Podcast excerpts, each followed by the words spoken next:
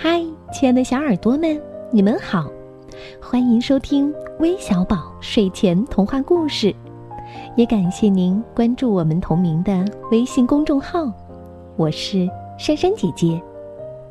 今天要和你们分享的故事题目叫《称赞》。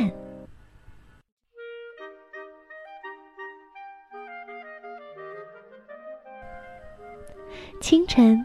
一条曲曲弯弯的小道，小刺猬去森林里采果子。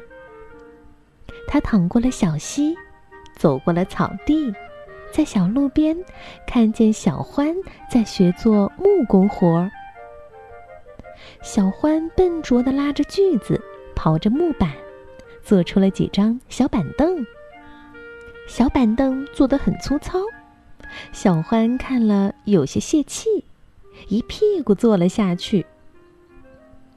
小刺猬走到小欢身边，拿起板凳仔细的看看，然后轻轻的拍着小欢的肩膀说：“你真能干，小板凳做的一张比一张好。”真的吗？小欢眼里闪耀着高兴的光芒。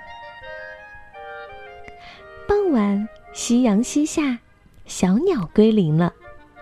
小刺猬背上背着四个红红的大苹果往家走。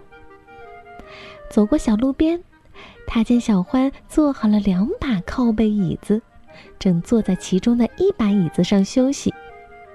椅子做得很漂亮，也很结实。小欢见小刺猬来了，很高兴，他送给小刺猬一把靠背椅子。小刺猬不好意思地说：“我怎么能要你的椅子呢？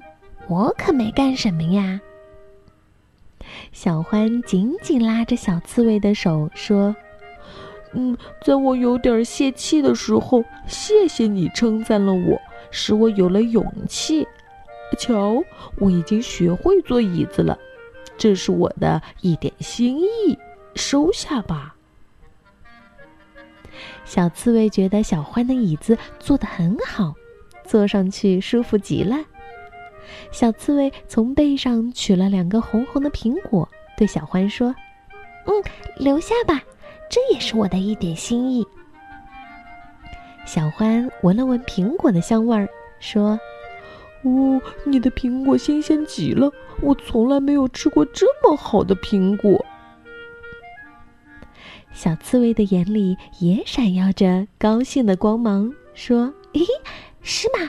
谢谢你，你的称赞也消除了我一天的疲劳。”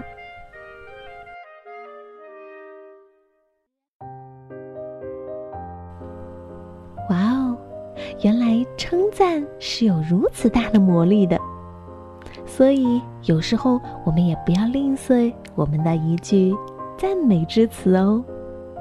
比如，在我们的留言区告诉我珊珊姐姐的故事讲的真棒，或者告诉你周围的小朋友，微小宝每天都会有好听的故事。